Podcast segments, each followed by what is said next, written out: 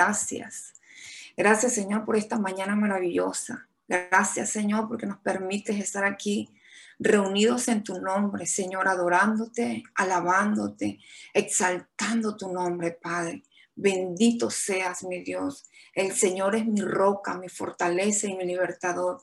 Mi Dios es mi roca, es quien es mi refugio, mi escudo y el cuerno de mi salvación, mi fortaleza. Aleluya tu nombre, Padre. Gracias te damos, Señor, esta mañana. Bendito Dios por la psicóloga Carmen Sosa, Padre que tú nos trajiste, Señor, para darnos esta palabra poderosa que tienes hoy de esperanza a nuestras vidas, Señor. Padre, oramos para que prepares nuestra alma, nuestro corazón, nuestra mente, Señor. Todo nuestro ser, prepáralo, Padre, para recibir tu palabra. Te pedimos, Señor, que tú pases un carbón encendido a sus labios y que traigas a memoria, Señor, todo lo que tú le has enseñado todo lo que tú le has dado, Padre, para ella, darnos a nosotros.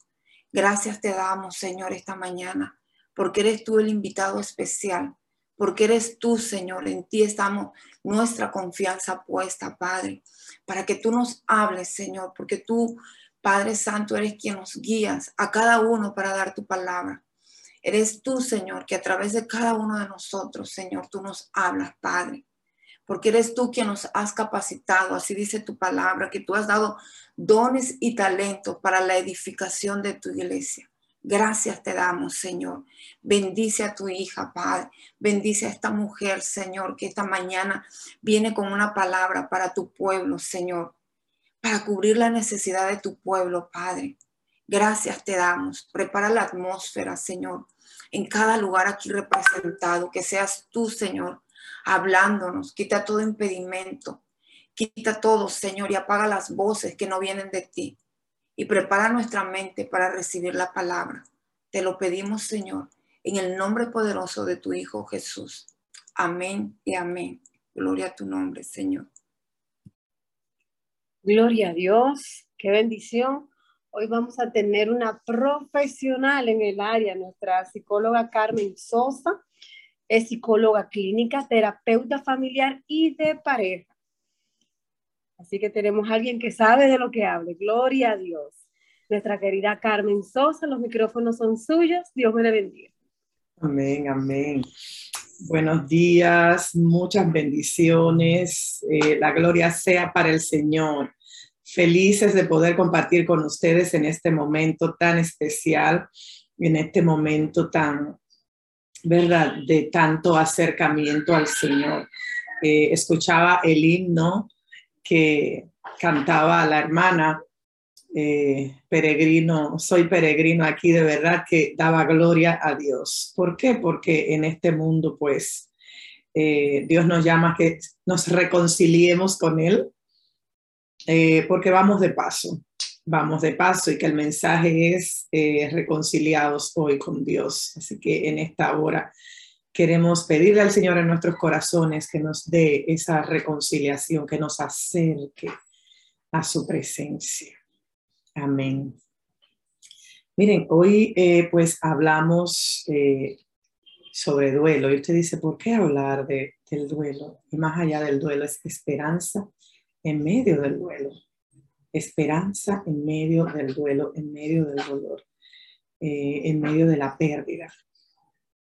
Y lo importante es pues entender que nuestro dolor va más allá, más allá de lo que nosotros podamos estar sintiendo en este momento. Eh, y me, me hace sentir muy bendecida saber que Dios es un Dios cercano. ¿Usted ha pensado alguna vez que su Dios no está allá en el cielo, en el trono solamente, sino que está a su lado, que cuando tú estás triste, llorando, se sienta a tu lado, te abraza, te reconforta, te alivia.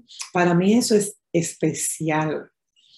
Ah, e, esto me llena de tanto confort, de tanta paz y de tanta tranquilidad, saber que Jehová está cercano, cercano de los quebrantados de espíritu, dice la palabra del Señor, cercano de los que están sufriendo, que el Señor está cercano a aquellos que están siendo probados duramente por cualquier prueba y esto pues me llena de esperanza.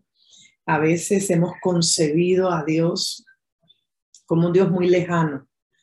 Eh, Padre nuestro que estás en el cielo y nos quedamos en esta frase y tenemos esta idea de que Dios está allá en el cielo y nosotros aquí y nos está mirando de lejos.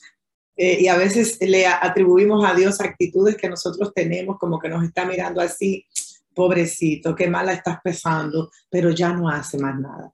Pero no, la palabra del Señor va más allá.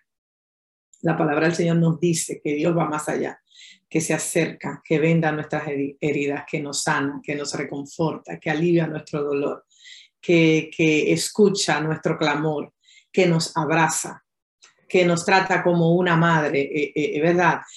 Dándonos cuidado, alivio y aliento. Y yo quiero saber, usted dice gloria a Dios en esta mañana porque Dios se ha acercado a usted en algún momento de necesidad y usted ha sentido su abrazo reconfortante y ha sentido su, su, amor hacia usted que, que le da paz y que está ahí. Si usted ha sentido eso, ponga gloria a Dios allí en el chat y vamos a, interactuar. Gloria a Dios por su cercanía, gloria a Dios porque nos abraza, gloria a Dios porque venda nuestras heridas, gloria a Dios porque como el samaritano que encontró a esta persona herida en el camino, nos recoge, echa vino, eh, eh, nos venda, nos monta en su cabalgadura, nos lleva al mesón y allí en el mesón no nos deja y se va, sino que cubre nuestros gastos y dice, si gasta más, yo cuando vuelva te lo pagaré. Gloria al Señor. Esto es, realmente glorioso.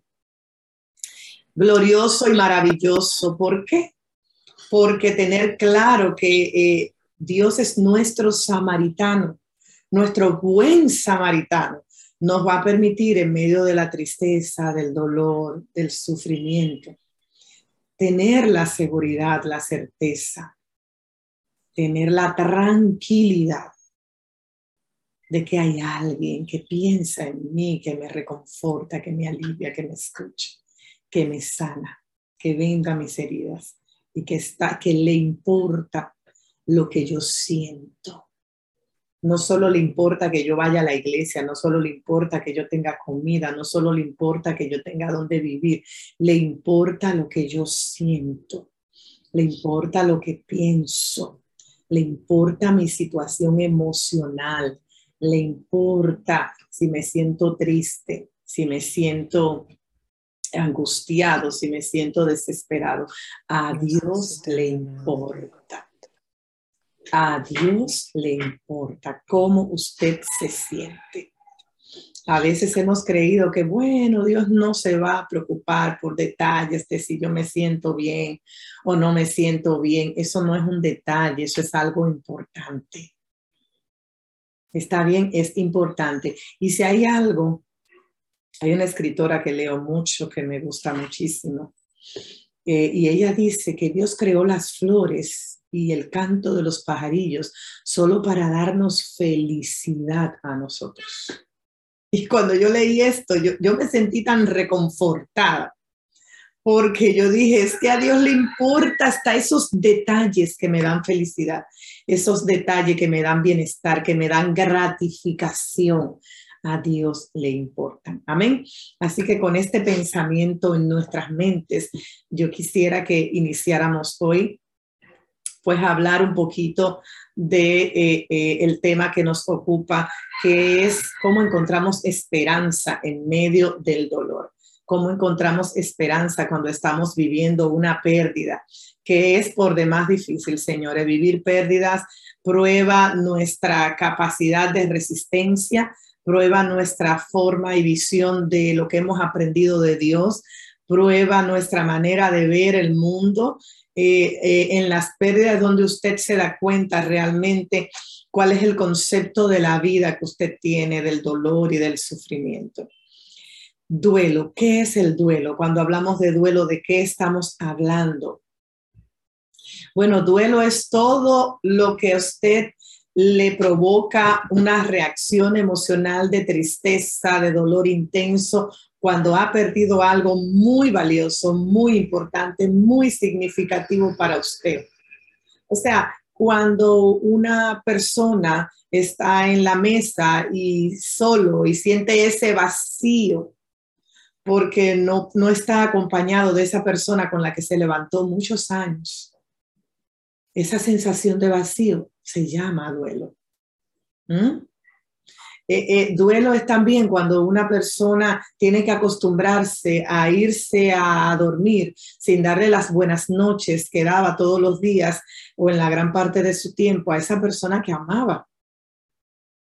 Duelo es también cuando usted desea que las cosas sean diferentes, pero no lo son y no volverán a hacerlo, porque hubo un divorcio, porque hubo un alejamiento ya sin solución, porque la persona se fue tan lejos y usted no, no puede recuperarla porque perdió algo que era tan valioso, una casa, un gran negocio, y, y, en el que usted había puesto tantas esperanzas, tantas expectativas, tantos sueños y ahora esto se esfumó, eh, eh, esto por lo que usted había trabajado por muchos años y ahora ya no está.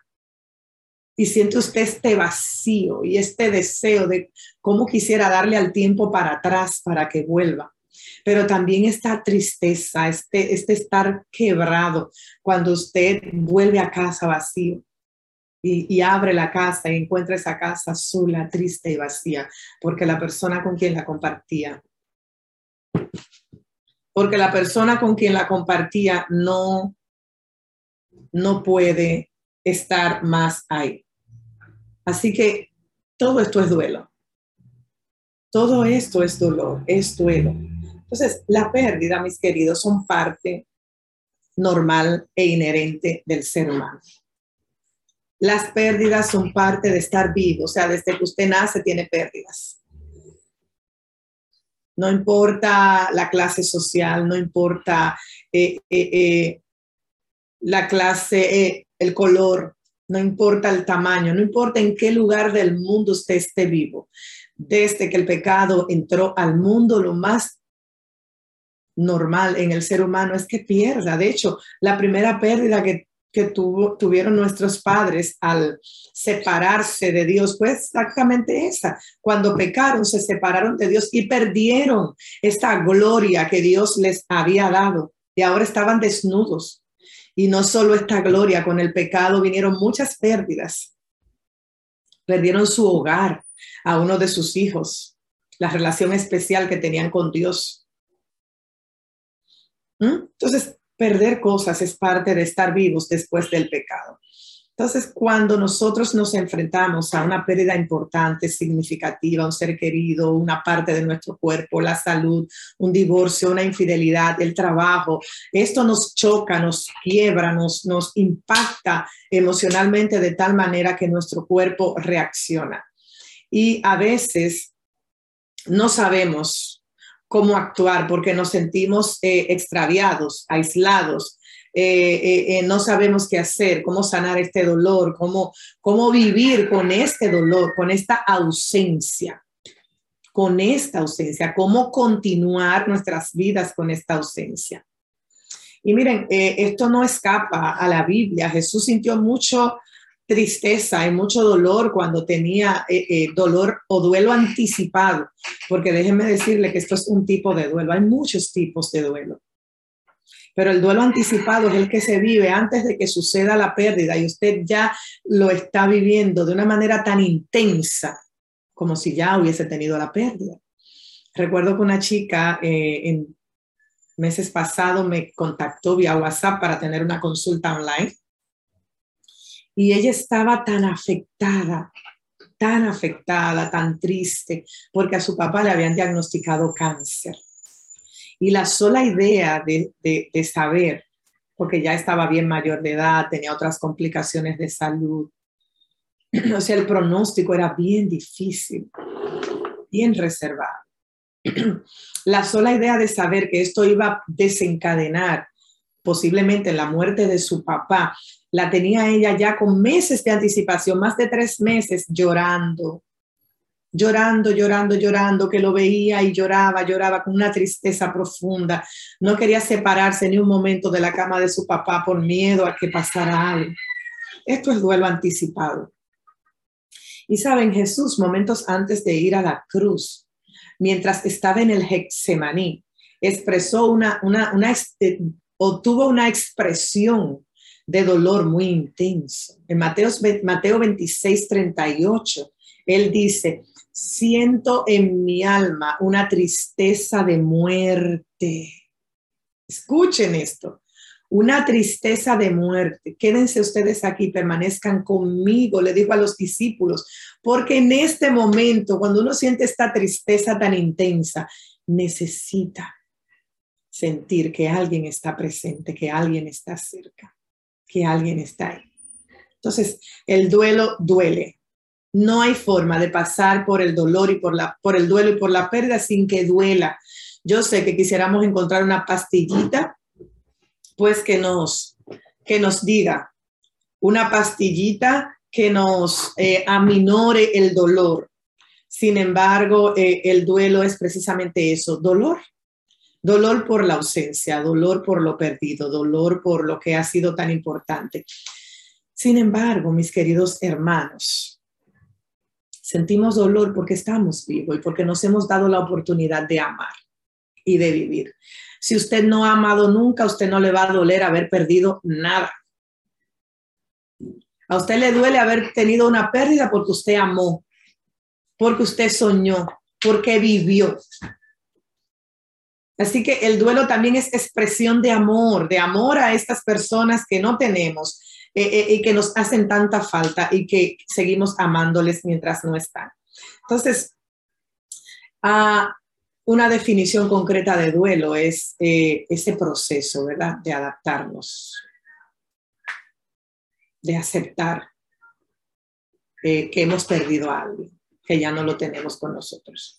Y aunque es algo natural, aunque es normal, aunque estamos viviendo pérdidas constantemente, eh, porque todos nos enfrentamos a ella, eh, siempre supone un gran dolor, una desestructuración, o sea, mi mundo se, se desequilibra, se desestructura lo que era, los planes, lo que yo tenía pendiente, lo que yo quería hacer, los sueños que tenía con esta persona, eh, ya no está.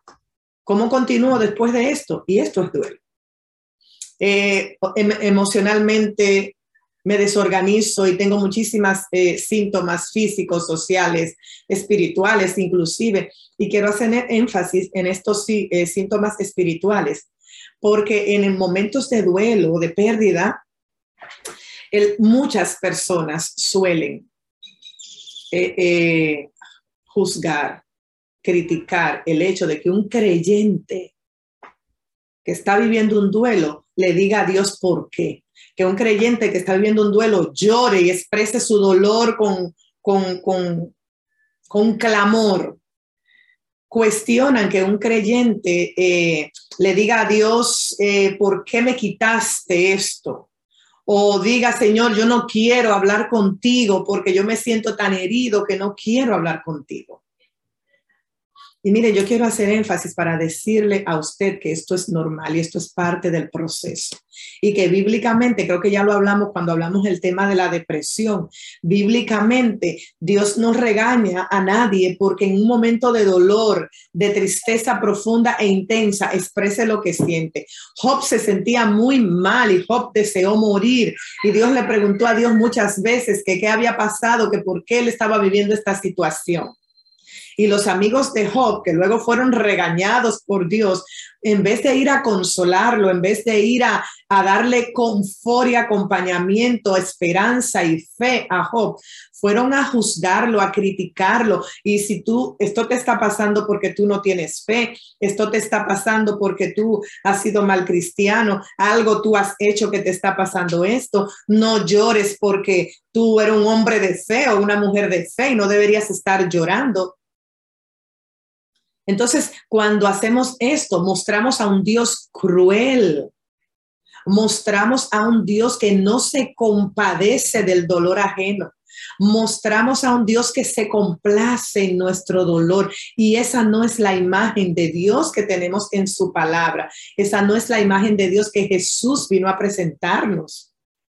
La imagen de Dios que Jesús nos presenta y que Dios nos presenta en toda la Biblia desde Génesis hasta el Apocalipsis, es que a Dios le importa nuestro dolor.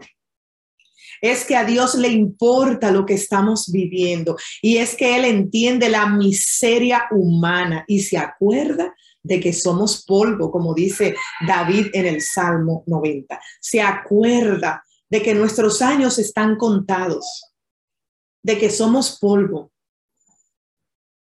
y saben, hay una historia bíblica que me llama la atención, a la cual quiero hacer referencia, eh, para mostrar lo humano del dolor y lo humano del reproche que a veces sentimos, la culpa, eh, pero también de, de cuestionar nuestras creencias, que psicológicamente es parte del proceso de adaptarse a la pérdida, del duelo cuestionar qué yo he creído, para qué me ha servido lo que he creído, eh, para qué estoy en este mundo, eh, cuál es el significado de la vida, eh, de verdad. inclusive, yo quiero que usted vea cómo cuando estuvimos en esta, en medio de la pandemia, que estábamos todos encerrados y perdimos la libertad de ser y hacer, porque no, no era solo la libertad de salir, era la libertad también de, vivir una vida normal, de abrazar, de amar, de ver a nuestros familiares. Entonces, eh, que usted pueda ver cómo en ese tiempo muchas, muchos posts de Facebook, de Instagram o de, de cualquier otra red social subían reflexiones de personas diciendo o haciendo alusión a lo que estábamos perdiendo y qué tanto nos íbamos a acostumbrar a vivir sin esas cosas a las que le dábamos tanto valor. O sea, se estaban replanteando. ¿Para qué acumular tanto? ¿Para qué hacer tanto? Sí, si, si lo más importante es vivir con los que amamos, si lo más importante es tener solo lo necesario, y esto llevó a mucha gente, aunque a otros no, pues no sé si fue que esas reflexiones duraron muy poco tiempo, porque ahora que las hemos ido volviendo otra vez a, la normalidad, vemos que la gente se ha olvidado un poco de esas reflexiones y ha vuelto a su vida normal de desenfreno, desorden y perversidad en una gran parte. Eh, sin embargo, mucha gente se replanteó el sentido de la vida. ¿Qué es la vida? ¿Para qué necesito tanto? Y eso sucede en momentos de duelo y pérdida, porque es el momento en que el dolor te confronta con la realidad y tu vulnerabilidad, tu humanidad, y te hace sentir que tú no eres Dios todopoderoso, que eres frágil, que eres frágil.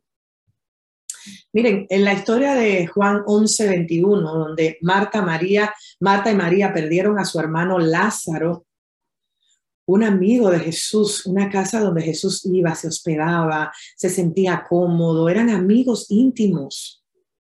Sin embargo, Lázaro enferma y Marta manda a decirle a Jesús que su amigo estaba enfermo. Y, me imagino a Marta en este tiempo orando, Señor, mira, tú sabes que Lázaro está enfermo, él es un siervo tuyo, él, él, es, él te ama, él ha vivido para ti toda la vida, por favor, ven, que está muy enfermo se está agravando. Y, me imagino a Marta parada en esa puerta, mirando hacia la calle, esperando que Jesús, el amigo especial que sana enfermos, que resucita muertos, que ha abierto ojos a los ciegos, venga a hacer el milagro por su amigo especial. Porque cuando estamos en angustia y en dificultades, esperamos que Dios escuche y responda. Esperamos que el Señor actúe a nuestro favor. Y esto es normal. La palabra del Señor dice, pedid y se os dará, tocad y se os abrirá. Así que entendemos que sí, que cuando clamamos y oramos, el Señor va a responder. Y Marta también tenía esta, esta idea, que no es equivocada, pero a veces la malinterpretamos. Así que Marta esperaba que Jesús apareciera, apareciera y, esperó y esperó y esperó, pero Jesús no llegó. No llegó mientras estaba enfermo, no llegó cuando se agravó, no llegó cuando murió, porque no llegó. El día y el momento de la muerte Jesús no estaba ahí. No llegó al otro día, ni al otro día, cuatro días después. Y tú dices, eh, nosotros ahora decimos, Dios tenía un propósito, porque sabemos cuál fue el resultado de la historia de Lázaro. Pero cuando pasa con usted, cuando a usted le toca el dolor y Dios no responde en el momento adecuado, cuando el sufrimiento, cuando hay alguien enfermo y usted tiene orando mucho tiempo, pongámonos en ese zapato y sintamos lo que Marta estuvo sintiendo en esa espera tan dolorosa. Para cuando Jesús llegó, Lázaro ya tenía cuatro días de muerto. ¿Mm? Cuatro días de muerto. Y ella lo escuchó que Jesús ya venía y salió a encontrarlo y le hizo un reproche. Señor, si hubieses estado aquí, si hubieses estado aquí, lo confrontó, mi hermano no habría muerto. ¿Qué está diciendo Marta en estas frases que a lo mejor se parecen mucho a lo que decimos nosotros? Miren, cuando el dolor nos toca y Dios no actúa en el momento que nosotros entendemos, que creemos, nos sentimos tentados a creer que a Dios no le importa nuestro dolor y nada más lejos de la realidad. A Dios le importa nuestro dolor. Que Dios no actúe en el momento exacto en el que entendemos que debería actuar no significa que no, no, le importa, significa que como Dios infinito, que conoce el fin desde el principio, sus planes son más grandes que los nuestros y su visión es más grande. Como seres finitos, jamás podremos comprender lo que un Dios infinito está haciendo con nuestras vidas y en nuestras vidas. Por lo que en vez de Dios mirar con con reproche esa decepción que sentimos. Pienso que nos mira con pena y dice, no puedes entenderlo porque no estás aquí arriba y no puedes ver el cuadro completo. Pero yo estoy aquí cerca de ti para abrazarte. Yo estoy aquí y en un momento, un día lo podrás comprender. Mientras tanto, el Señor se ocupa de darnos consuelo mientras podemos entenderlo. No nos abandona y decir, como tú no entiendes, tú tienes falta de fe, tú eres incrédula, yo no voy a estar cerca de ti. No, el Señor no es vengativo en ese aspecto. El Señor conoce nuestras limitaciones humanas, nuestra finitud, y se acerca y nos consuela y nos da esperanza. Amén. ¿Qué pasa? Que bueno, Marta le reprocha, Mira, Señor, si tú hubiese estado aquí, no se muere porque no llegaste más temprano. Hay mucho dolor en sus palabras. ¿Por qué? Porque cuando perdemos a alguien, sentimos dolor, frustración, angustia, sentimos desesperación. Es humano, Dios lo entiende. ¿Mm? Pero cuando sufrimos pérdida, nos cuesta aceptar que las pérdidas también son parte no solo de la vida, sino que sentimos que que las cosas es como si estamos con Dios, no vamos a tener esas pérdidas o ese dolor. Y, decimos que es injusto que yo pase esto cuando yo te sirvo. ¿Mm? Sentimos que es injusto. Y es posible que usted también haya hecho la pregunta que Marta hizo o le haya hecho el reproche al Señor. ¿Mm? Es posible que usted también haya dicho, Señor, ¿dónde estabas? ¿Dónde estás? Si tú hubieses estado aquí como te tocaba estar o como yo creía que tú ibas a estar cuando pasara por el dolor, mi hijo estuviera conmigo, mi esposo no se hubiera ido, mi relación no se hubiese terminado, mi familia estuviera bien, yo no hubiese perdido tanto dinero. Si tú hubieses estado aquí, mi, mamá no hubiera muerto, mi hijo no estuviera en las drogas. Si tú hubieses hecho lo correcto, Señor, no hubiese perdido esto o aquello. Si solo hubieses escuchado mi súplica, Señor, no hubiese perdido mi trabajo. Tenemos esta tentación. ¿Por qué? Bueno, porque el dolor nos pone en perspectiva con nuestra visión de Dios. Porque a veces tenemos la visión de que Dios solo está conmigo si estoy bien. Dios solo está conmigo si todas las cosas van bien. Y eso no es lo que la palabra del Señor nos ha dicho.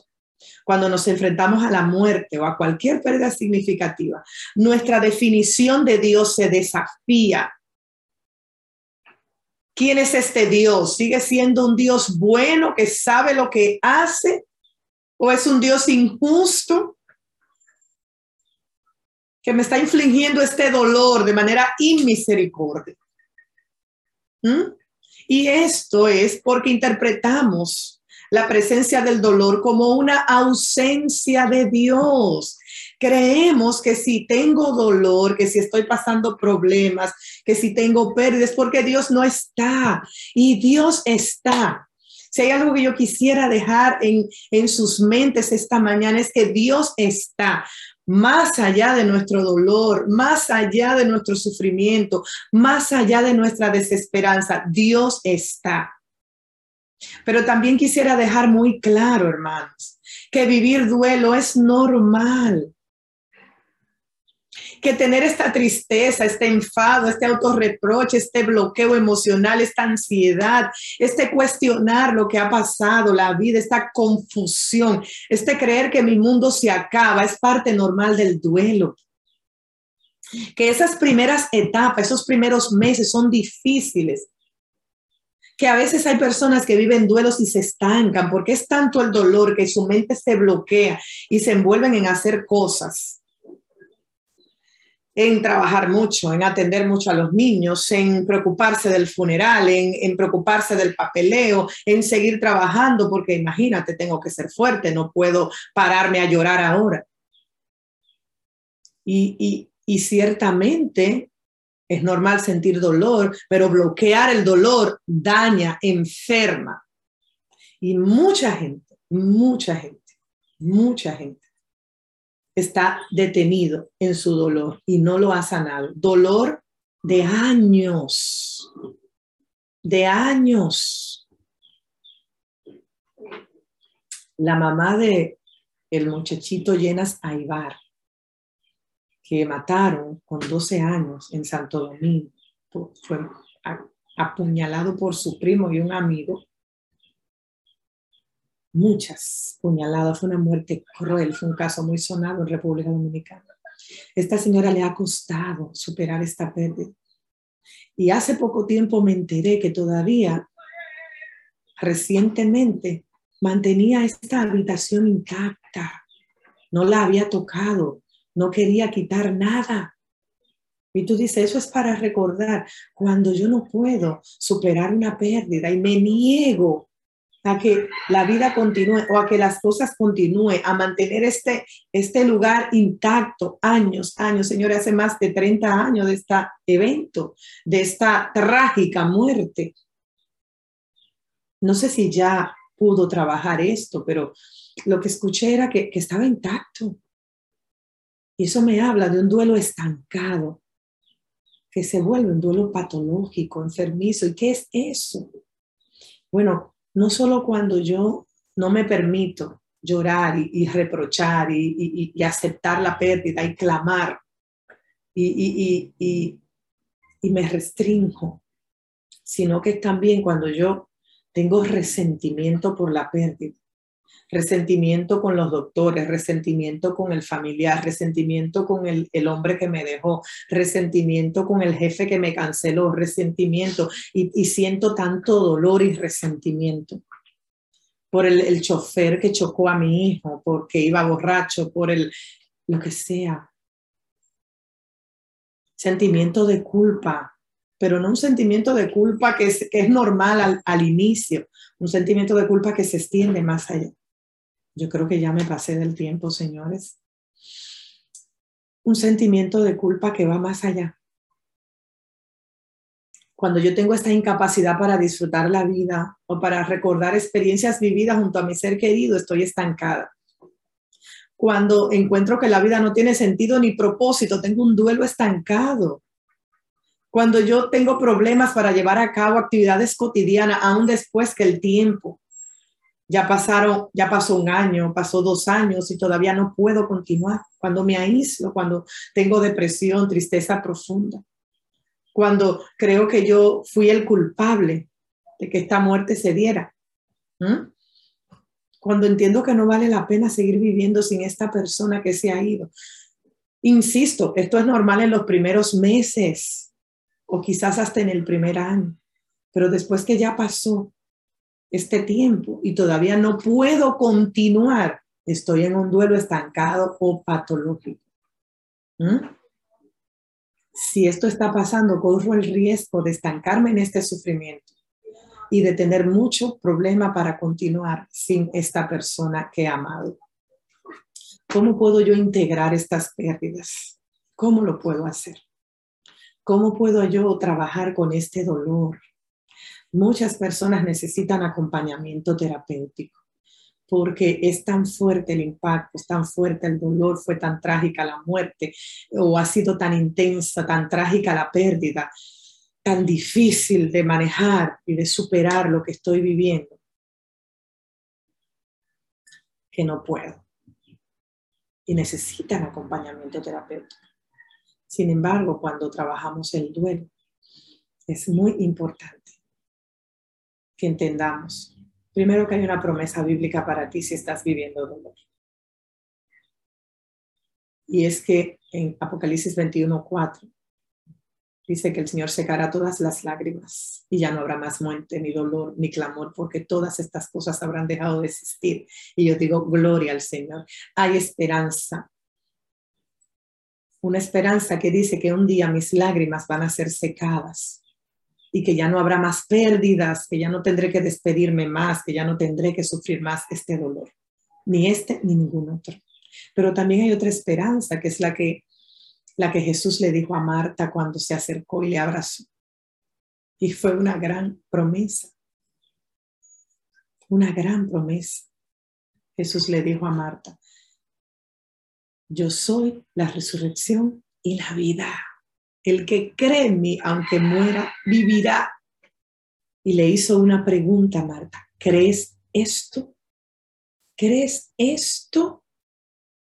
Yo soy la resurrección y la vida. El que cree en mí, aunque esté muerto, vivirá. Yo digo, gloria al Señor. Porque hay una esperanza de que un día, cuando creemos en Jesús, Él se va a encargar de nuestras pérdidas. Él nos va a dar vida. Pero no solo cuando Jesús vuelva. Aquí Él puede resucitar nuestros sueños, nuestra esperanza, nuestra vida a pesar de las pérdidas. Y si creemos en Él, vamos a tener vida aún en medio del dolor y el sufrimiento.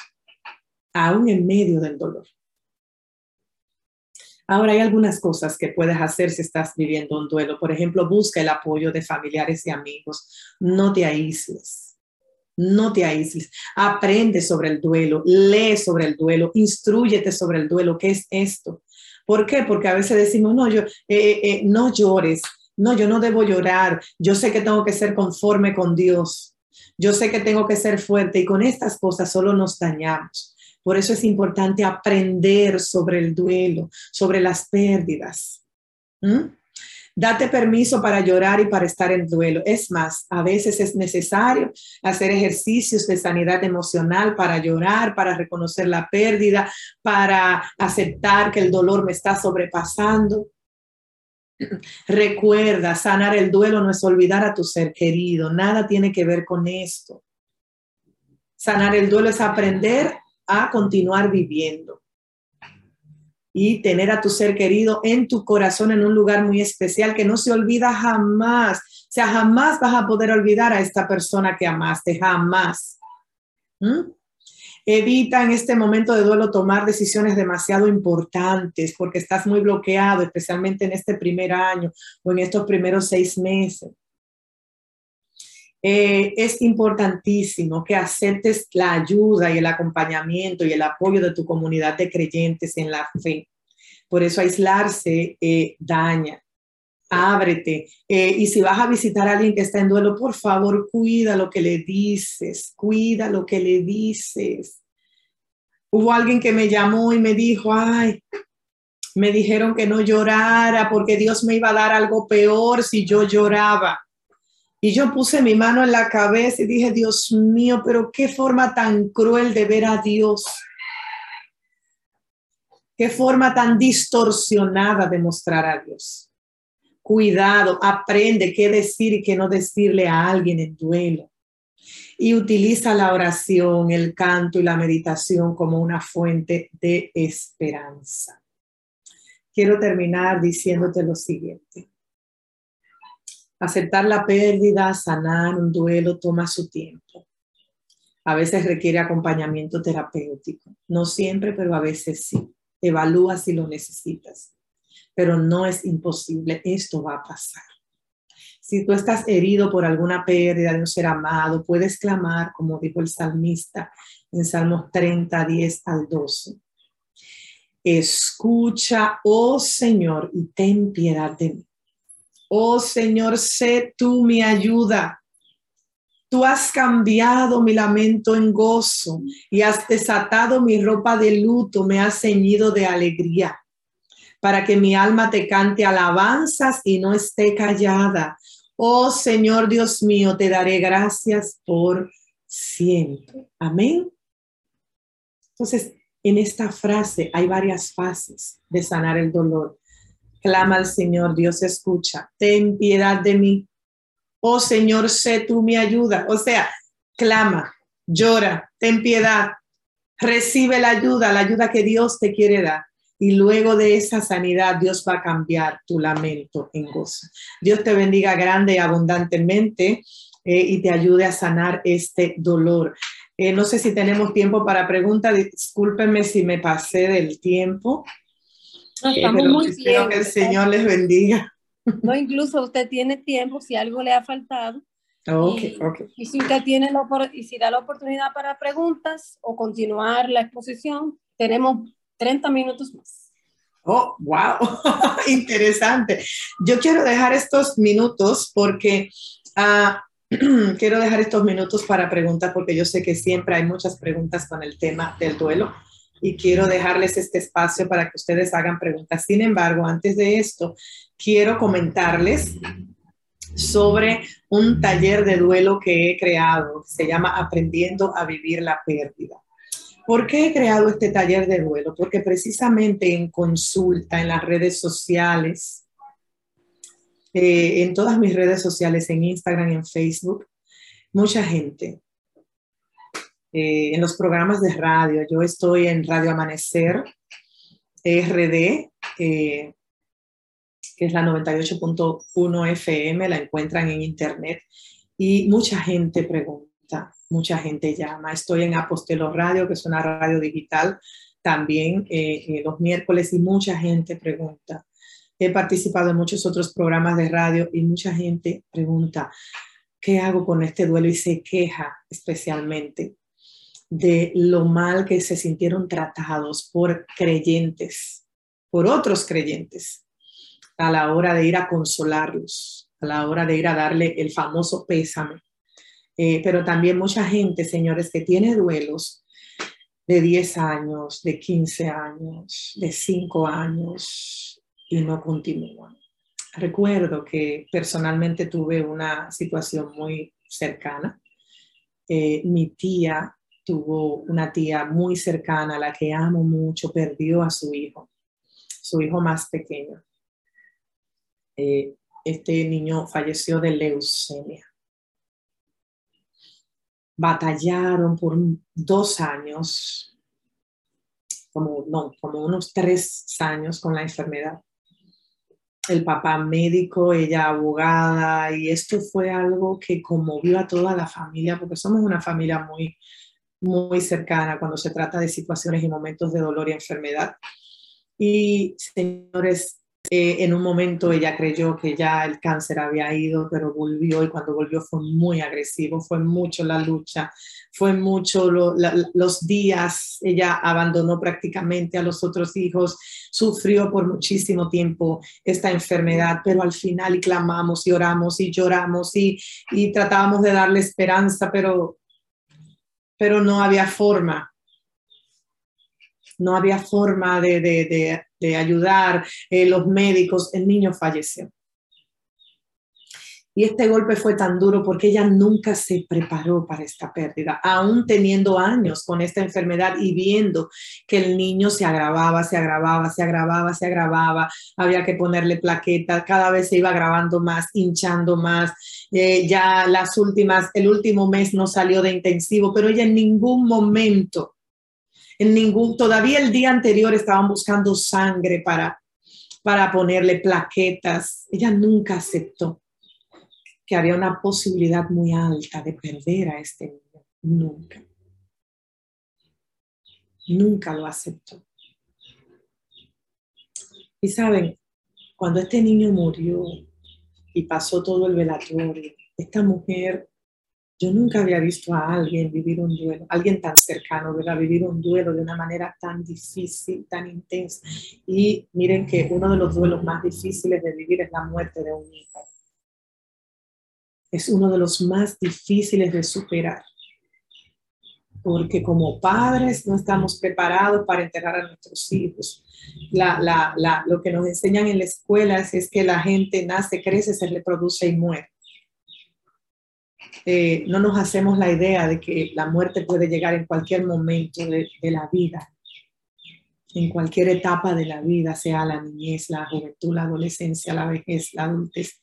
E, esto no es algo que, nos, que podemos entender fácilmente, nos cuesta. Y esta, esta mujer se, se metió en este dolor tan intenso porque ella se culpaba. Ella, ella, ella, entendía que podía hacer más, que no hizo lo suficiente. Ella, ella le costó tanto, no solo que lloraba y lloraba, años para quitarse esa ropa de luto, era negro, gris, blanco, para reírse. Ella no quería ni reírse porque creía que si se reía estaba faltando a su hijo. Ella creía que si salía del duelo lo iba a olvidar.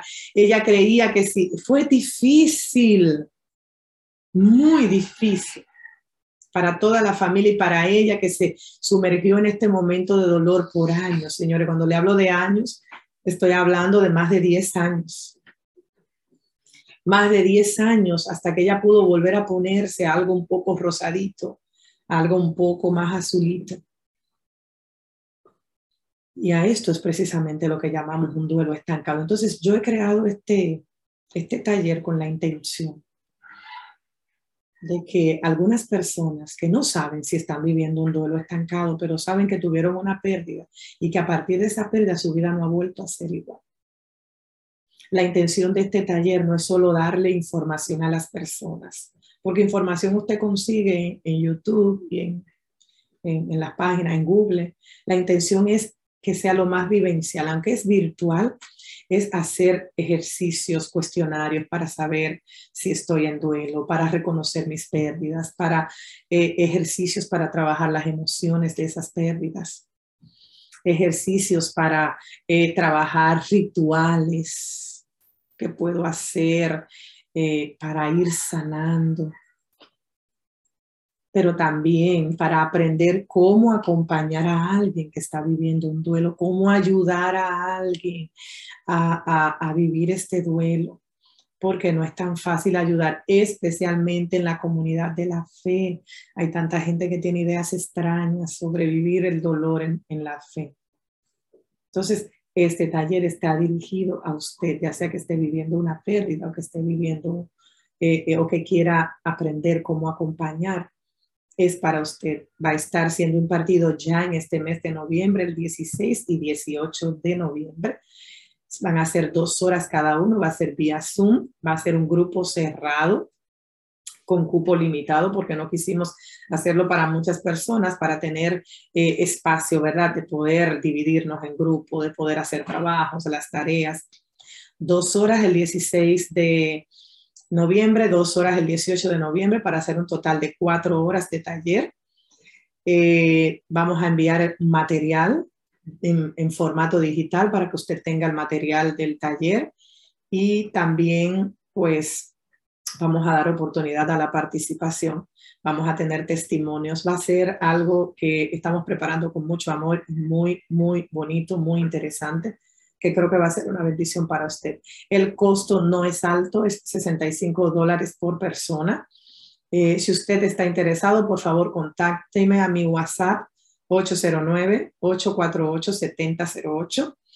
809-848-7008 y sea bendecido con este taller porque cuando aprendemos sobre duelo, cuando nos instruimos sobre duelo, es más fácil manejar eh, la pérdida y el dolor que estamos viviendo. ¿Está bien? Así que voy a, voy a ser bendecida si ustedes colaboran conmigo en este taller y me ayudan, ¿verdad? Participando de él. Así nos bendecimos. Ustedes salen bendecidos y yo también soy bendecida en el nombre de Jesús. Pues ahora sí vamos a dejar eh, el tiempo que resta para las preguntas que ustedes tienen. A ver, no sé si alguien va a moderar las preguntas. ¿Alguien ya levantó una mano? Sí, ya, tengo una pregunta que fue escrita antes okay. de, nuestra hermana Karen. Dice, eh, pero no es fácil consolar o decirle a un cercano que ya lleva muchos años en duelo, porque pienso si yo estuviera en ese lugar, eh, no haría lo mismo. Eh, perdón, que no entendí para acompañar. Es como, es como, es una pregunta como de acompañamiento, ¿cómo podría acompañar? Porque dice que no es fácil consolar o decirle a un cercano que ya lleva muchos años en el duelo, porque ella piensa que si estuviera en ese lugar, eh, si no haría lo mismo. Entonces, es como de acompañamiento y al mismo tiempo para sí mismo. Eh, miren, eh, no es fácil acompañar a alguien en el duelo cuando el duelo se ha estancado. Y entender que acompañar a alguien en el duelo no es hacer que la otra persona salga de su duelo, es acompañarle, es simplemente estar ahí, es estar disponible para escucharle, para llorar cuando quiera llorar. Sin embargo, alguien que ya lleva mucho tiempo en duelo, lo más recomendable es, o la, la mejor ayuda que le podemos dar es sugerirle, recomendarle que haga eh, terapia, que busque ayuda terapéutica, porque si ya lleva muchos años en duelo, entonces estamos frente a un duelo estancado que posiblemente esté siendo patológico. Aparece con depresión, con ansiedad, con algún tipo de enfermedad física o emocional. Entonces es necesario buscar ayuda. Eh, si usted estuviera en su lugar, no sería lo mismo porque cada persona vive el duelo de manera diferente, lo afronta de manera diferente, no es lo mismo. Ahora, quedarse en un duelo por años y años y años no es normal. Lo normal es que suframos la pérdida en su momento, lloremos lo que haya que llorar, eh, eh, nos sintamos heridos el tiempo necesario, pero en algún momento lo superemos y podamos continuar con nuestras vidas. ¿Está bien? la próxima. También tenemos a nuestra hermana Dajaira. Por favor, abre tu micrófono. Sí, buenos días. Eh, nosotros los cristianos, por ejemplo, eh, siempre tenemos una esperanza cuando hay una parte, cuando viene una muerte, cuando vamos a dar un consuelo, porque sabemos que es ganancia morir en Cristo, cuando murieron en Cristo. Eh, pero muchas veces cuando los familiares eh, no, son, no, son cristianos, ellos no lo entienden, porque por ejemplo a mí me pasa que yo siempre le hablo de la palabra, miren, murió en Cristo, esa, esa alma no se perdió, está allá con Cristo, y empiezo a hablarle siempre de la salvación. Pero yo sé que muchas veces no me entienden, algunos no me entienden porque tienen un duelo. Si a veces uno no encuentra las palabras para uno, para uno fortalecerlos a ellos, para que ellos te entiendan, porque para nosotros ya nosotros lo tomamos de manera diferente. Nosotros, Para nosotros muchas veces hasta es una alegría porque hay una esperanza de que esa alma se salvó. Y, y hay palabras que, queremos hablarle a las personas con otras palabras, tal vez que nos puedan entender, porque ellos no son cristianos. Ellos, aunque nosotros le digamos, eh, mira, él, él, se salvó, él está en, en, mujer, en, en, una, en un mujer lugar, o sea, no lo entienden. Y también eh, pasa también cuando las personas no son, no son salvas, se murieron, tú vas a dar un duelo, y no son salvas. O sea, yo muchas veces, el Señor me ha puesto a hablar, en, de hecho, en el cementerio, de la salvación. Pero cuando tú le hablas al familiar que no es de Cristo, que no, que, que la persona se murió y no es de Cristo tampoco, su alma no fue salvada, ¿cómo tú le hablas a esas personas para tú, para tú tener compasión de ellas? Y, muchas veces uno, uno, se siente mal porque en esa alma no se, no se salvó, pero ¿cómo yo le hablo a esas personas? muy válida, muy válida tu intervención y tu pregunta. Lo primero es que tenemos que aprender qué cosas consuelan y ayudan en el duelo, aún seamos creyentes y cuáles no. Aprender qué decir y qué no decir en el duelo. Estuve hablando de esto en un programa de radio el día pasado. Bajo ningún concepto el momento de dar el pésame, de acompañar en el duelo, es el momento de predicar la doctrina de la salvación. Ese no es el momento. Ese no es el momento de decirle a alguien, está en mejor lugar, Dios se lo llevó, tranquilo porque se salvó, o él, qué pena que no se salvó. No es el momento. La forma de consolar y confortar no es hablar, es estar. Y si usted quiere darle una promesa bíblica, hable de una promesa que le dé consuelo. Por ejemplo, el Señor sana a los quebrantados de espíritu. Ahí tú ni estás hablando ni de que se salvó ni de que no se salvó. ¿Está bien?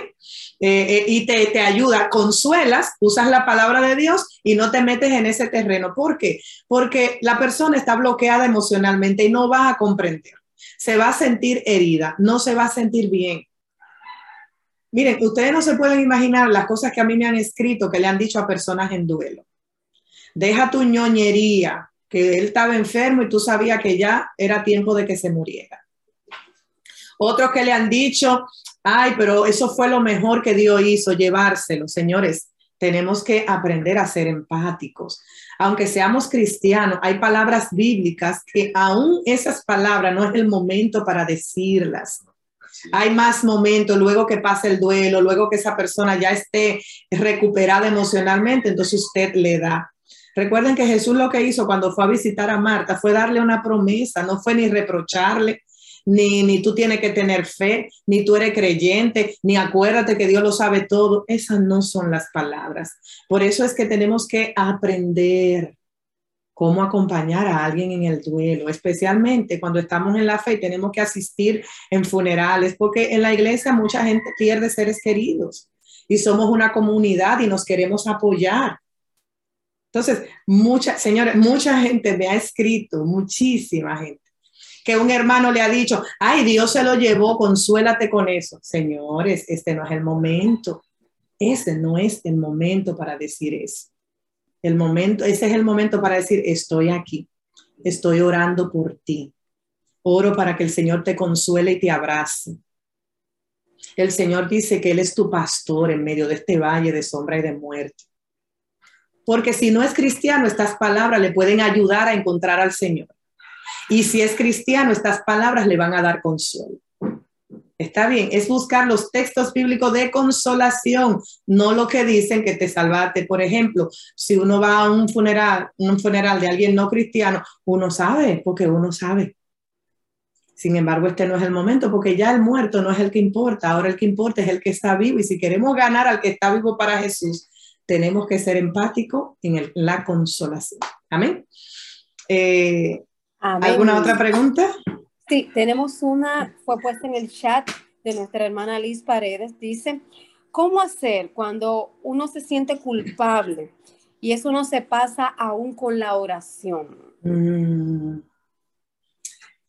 Miren, la culpabilidad es uno de los sentimientos más típicos frente a la pérdida porque tenemos la idea de que debimos haber hecho algo, pudimos haber hecho algo para evitar o para mejorar la situación. Quizás pudimos hacerlo, quizás no, pero generalmente la culpabilidad viene de sentir que no hicimos lo suficiente. Eh, y cuando no se pasa ni con la oración, hay que buscar ayuda terapéutica, no porque Dios no pueda. Señores, yo quiero que eh, eh, entendamos, ya, yo quisiera, yo le, voy le estoy orando al Señor para que me dé las palabras adecuadas para transmitir esta idea sin que se note que yo estoy diciendo que, que la oración no basta. No, no estoy diciendo esto pero lo voy a ejemplificar. Cuando usted está enferma, enfermo de, gripe y usted ha bebido té y el té no hace su función, usted ha bebido eh, eh, limón y miel y todavía se va complicando y terminamos en una neumonía, o usted no quiere terminar en una neumonía, ¿qué usted hace? Usted se hace una radiografía para ver qué está pasando ahí. De igual manera, oramos, no ha cambiado nada, hay que hacer una radiografía, hay que ver qué está pasando. A lo mejor estamos orando, pero seguimos teniendo ideas irracionales que nos hacen sentir culpables. estamos orando, pero a lo mejor no estamos cambiando acciones que necesitan ser presentadas. Y eso es lo que hace la terapia, enfocarte estilos de pensamientos, ideas que te están haciendo daño y que a lo mejor, aunque estás orando, no está funcionando.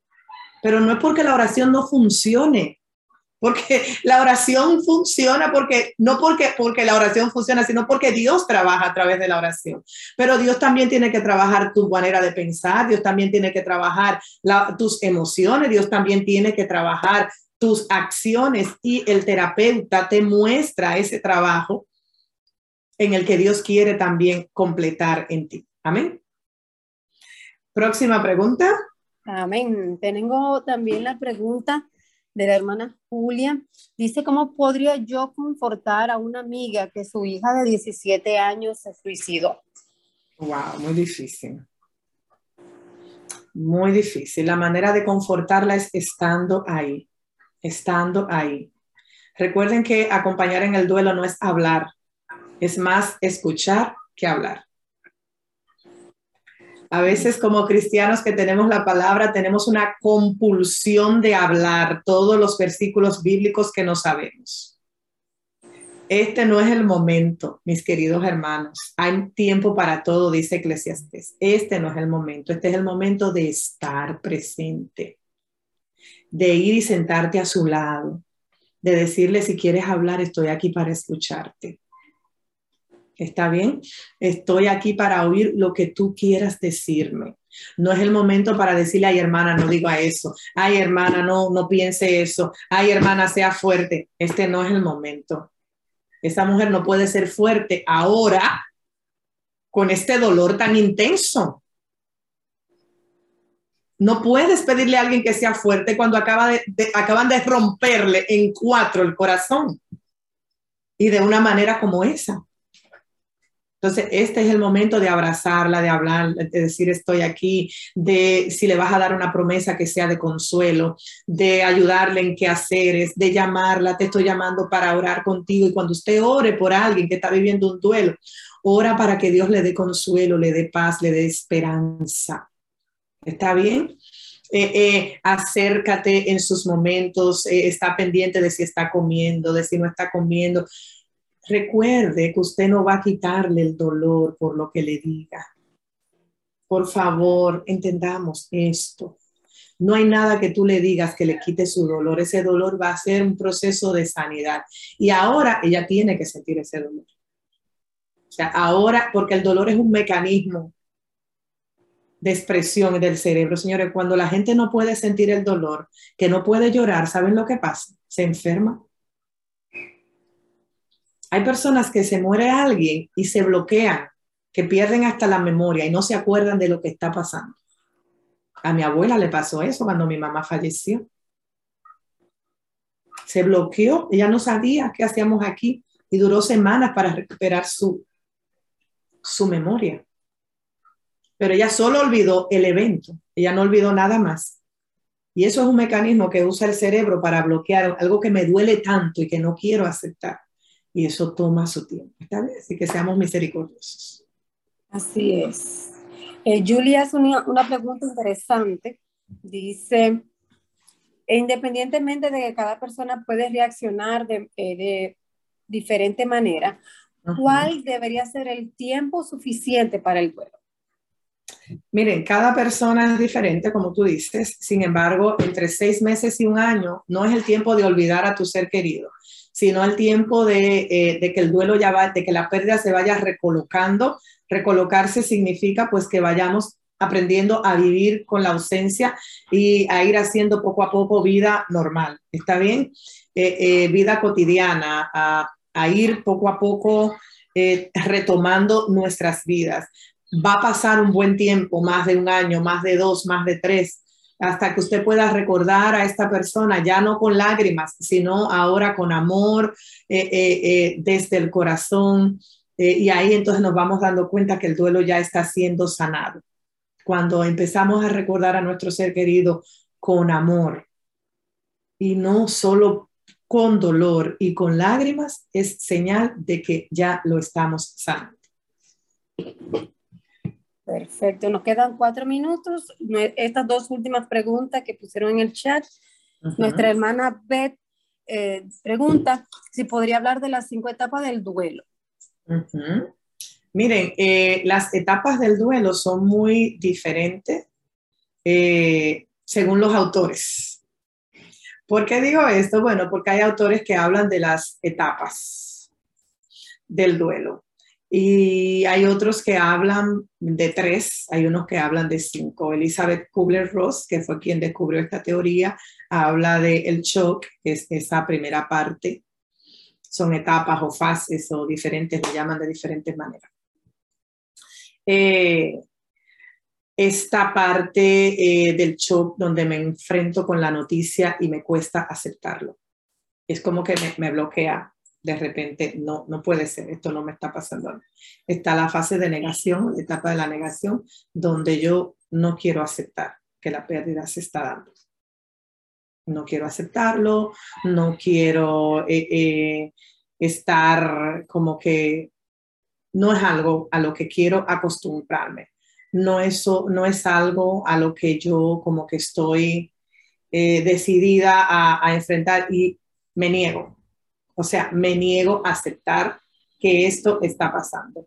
Me niego a aceptar que estoy viviendo esta pérdida. Me niego a aceptar que me está pasando a mí. Luego de la etapa de la negación viene la etapa, algunos le llaman de la depresión, eh, eh, de la reacción emocional, pero es cuando yo empiezo a interiorizar la pérdida y a sentir el dolor intenso que me está pasando. ¿Está bien? Así que yo empiezo, eh, la tristeza me invade, no quiero, eh, eh, es como sentirme roto. Estoy invadida por esta tristeza, por este dolor tan grande y se llama de depresión porque los síntomas son muy parecidos a la depresión. Y, pero no es depresión, hay una gran diferencia entre el duelo y la depresión y el terapeuta sabe muy bien cómo hacer esta diferencia. Eh, luego tenemos la siguiente fase o etapa, eh, que es esa parte de la recolocación, si pudiéramos llamarle, o la parte de la negociación, donde yo empiezo a negociar con la vida, con Dios, de que Señor, mira, eh, si tú me permitieras, yo pues lo superaría, eh, si tú me dieras un tiempito más, si tú me, eh, qué sé yo, o, negociamos con la vida, yo voy a, volver a mi vida común, pero yo necesito eh, que tú me ayudes con esto. O sea, es, una etapa donde yo negocio para aceptar lo que está pasando. No es para que me devuelvan a mi ser querido, porque quizás en esta etapa ya es, quizás, no siempre pasa. Ya he interiorizado que lo perdí, pero ahora yo voy a negociar para aceptarlo definitivamente, que es la última etapa o fase del duelo, la aceptación. La aceptación. Aceptar la pérdida. ¿Por qué no hablo de esta fase? No, no hablo, porque estas fases no son como que eh, demasiado inflexibles, porque no se dan igual en todas las personas. Hay personas que empiezan, que no sufren la, fase de shock, por ejemplo, o sea, me diste la noticia o puede ser un duelo anticipado, puede ser que ya te estabas preparando para la pérdida, puede ser que te, te saltes la fase de la negación. Entonces, no se dan en el mismo orden, eh, no se dan, a veces puedo saltar de una fase para otra, a veces puedo estar ya en la fase de, de depresión y volver a la negación, o sea, es muy dinámico este, este, este aspecto del duelo, por eso es muy diferente en cada persona. Eh, ya, la última pregunta de Giovanni Montaz. Pregunta si es correcto preguntarle a alguien que está pasando por un duelo reciente. Preguntas como, ¿cómo estás? ¿Cómo te sientes? Ah, podemos cambiar en vez de cómo estás a cómo te sientes hoy. ¿Cómo te sientes hoy significa en este momento, verdad?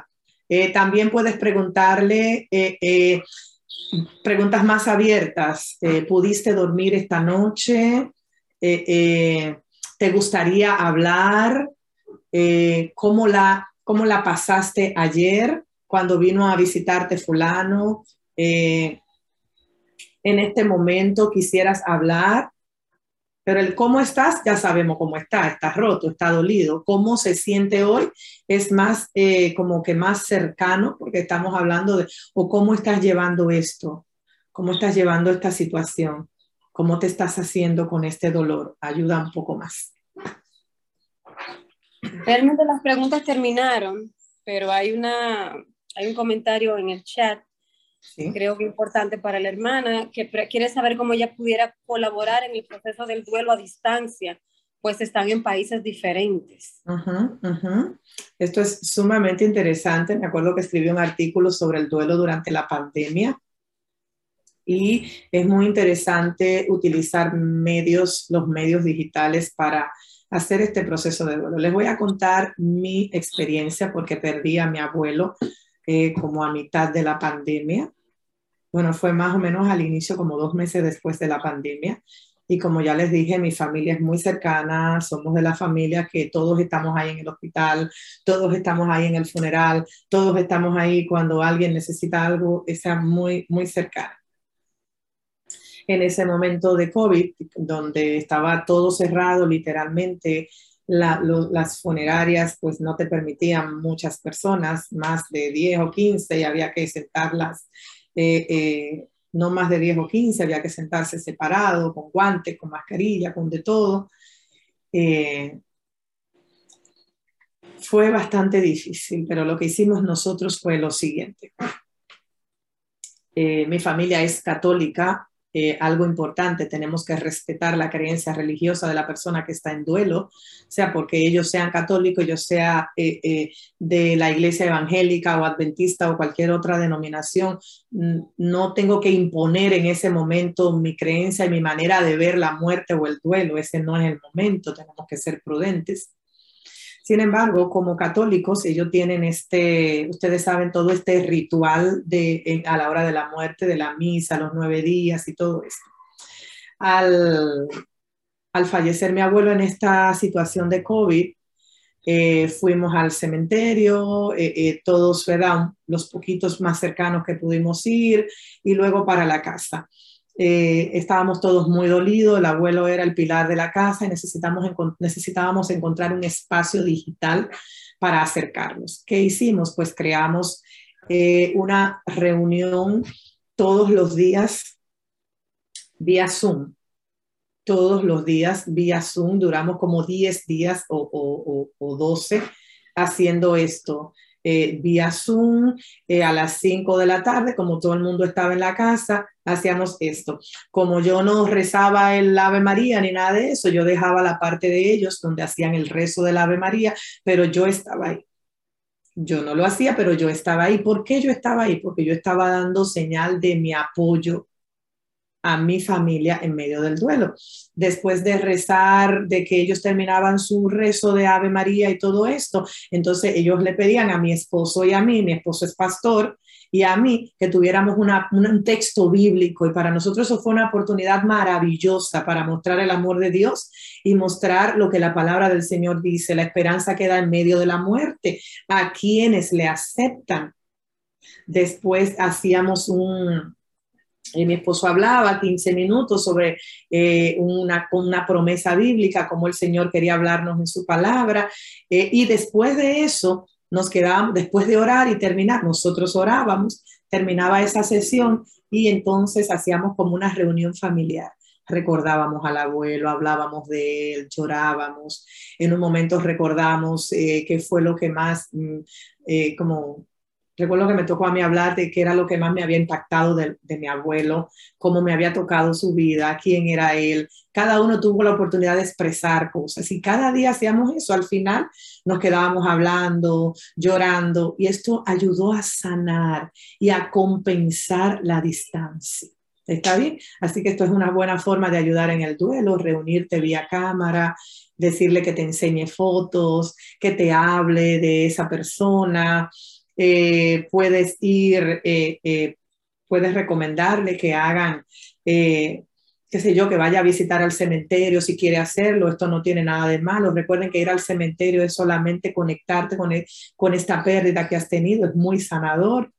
y decirle que, que ponga la cámara, allí y hablen juntos allí en, el, en esta visita que haga. Esto es parte de lo que puedes hacer de manera a la distancia para ayudar. Gloria a Dios, qué bendición, eh, querida. Helen, permíteme saludar a, Carmen, Dios te bendiga, Carmen. Amén, hola mi estimada Oceanía. Amén, los viernes y los martes yo salgo a ejercitarme Así como me ejercito en la palabra, me ejercito físicamente, pero fíjense, ando con mis audífonos y no me pierdo absolutamente nada.